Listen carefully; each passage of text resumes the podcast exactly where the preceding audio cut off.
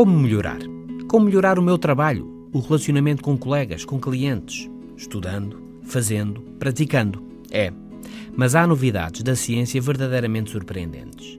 Imaginar fazer, esforçarmos-nos mentalmente por fazer melhor, pode ser mais eficaz do que fazer mesmo, do que praticar a atividade específica.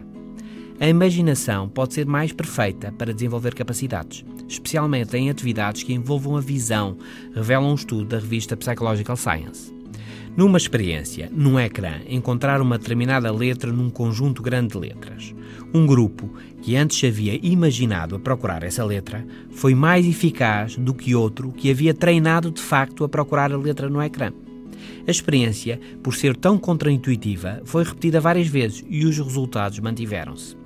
A visualização é muito usada na alta competição e há uns anos, Geoffrey Woodman, da Vanderbilt University, ouviu a famosa tenista Billie Jean King dizer que costumava imaginar como a bola se dirigia para ela, em diferentes condições, e como isso melhorou a sua capacidade de reação.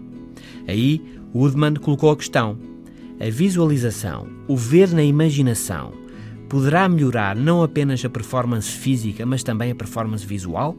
Isto é, pode ajudar a ver melhor, a ver primeiro? Pode. Udman sugere que poderá ser assim porque na imaginação há menos estímulos marginais, menos distração do que na prática real. As ligações neurais são mais eficientes, são mais rápidas, o que é confirmado com registros de eletroencefalograma.